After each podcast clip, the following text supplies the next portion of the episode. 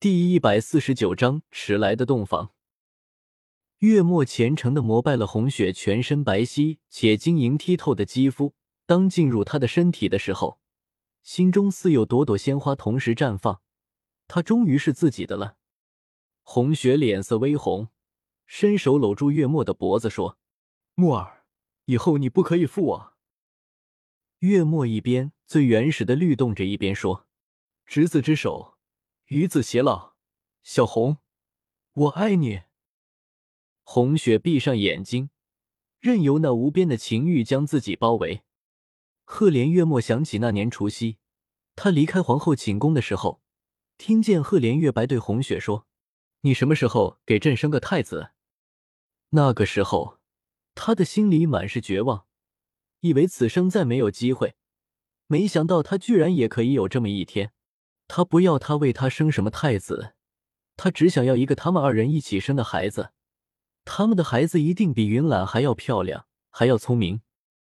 月末这样想的时候，下身不由猛烈几分，引来红雪阵阵娇喘。这样的喘息引得月末激动的颤抖起来，更加强硬的冲撞他柔嫩潮湿的身体。月末年轻勇猛的身躯很快在红雪的体内掀起一阵高潮。月末抚摸着红雪红润的脸庞：“小红，我是谁？叫我的名字。”墨儿啊！伴着红雪的低喊，月末极致到来。在最顶峰的时刻，释放了自己的一切，毫无保留的，全都给了他。有的人说爱与性是分开的，可是女人都是神经简单的动物，若是没有爱，是不可能有性的；若是有了性，定然会执着的爱下去。尽管大部分男人总是以上床为目的的去谈恋爱，可是女人不同，女人献出了身子，就多半献出了真心。第二天，云兰举着小手，将一朵黄色的小花插在红雪的发髻上，一个劲的说：“娘亲今天真好看。你个小东西，哪里学的这些话？只怕是长大了，别的姑娘们招架不住啊！”红雪捏了捏云兰的脸蛋，桃花看了一眼云兰，说：“莫少爷再了不起，还不是遇上了小姐？懒少爷以后长大了，也定会遇上他的克星。”老儿今年才多大，你都把十几年以后的事想好了，不怕想的多了，早早的白了头。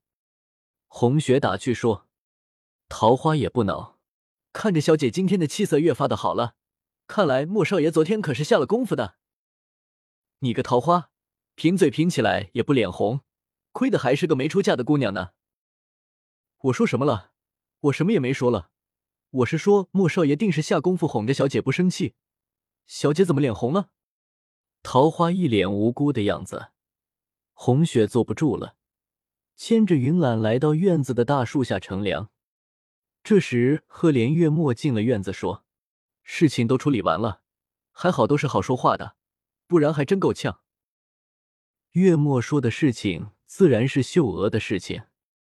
秀娥长到十八岁的时候，还没有相中如意郎君，又不愿意凑合着随便嫁人。家中爹娘很是着急，这时听人说县城里来了英俊非凡的莫少爷，做起生意来一板一眼的。短短几个月的时候，名声就响了起来。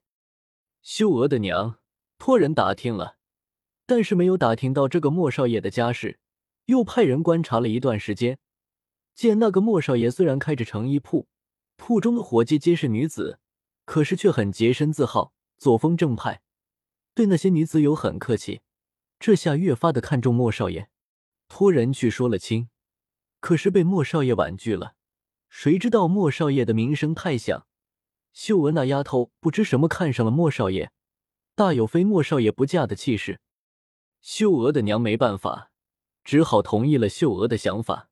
若是女儿能与莫少爷那样的人物喜结连理，自然是再好不过了。若是女儿与莫少爷没有缘分，也就算了，谁知道后来才知道，莫少爷娶的有一房夫人，秀娥不愿意做妾，秀娥的娘又害怕因此坏了女儿的名声，便将秀娥关在了房里，又向莫少爷赔不是，说好话。原本快要成为闹剧的一件事，就这样在秀娥的娘与莫少爷的一团和气中，不动声色的解决了。秀娥风波过去之后，红雪便让月末找一些中年的大婶做掌柜，免得又惹出不必要的桃色绯闻来。自那件事以后，红雪的生活又恢复了平静。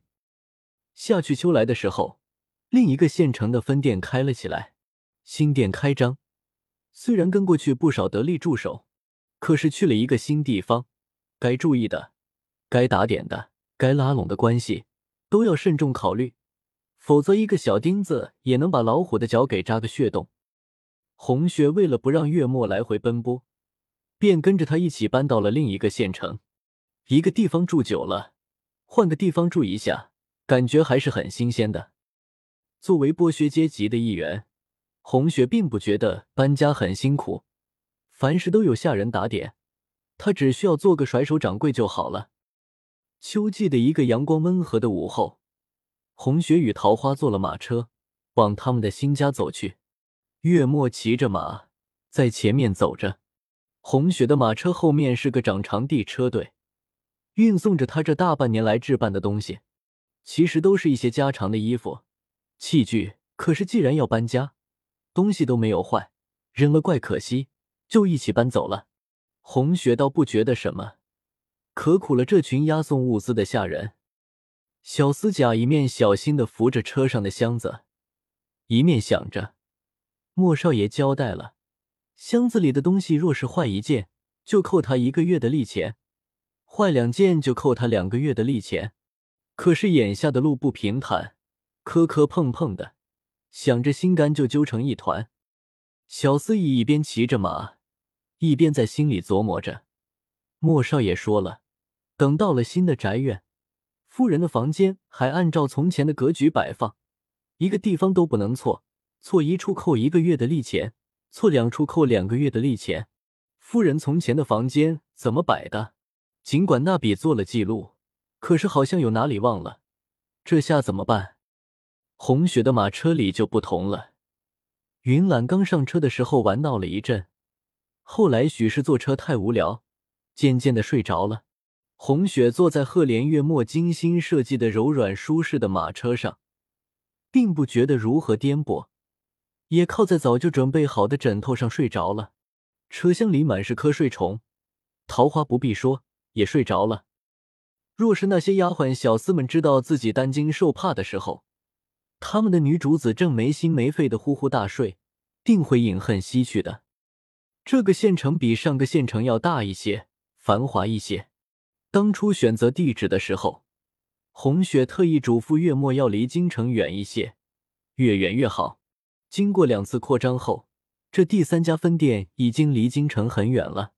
用月末的话说，再扩张一家分店的话，就要到边城了。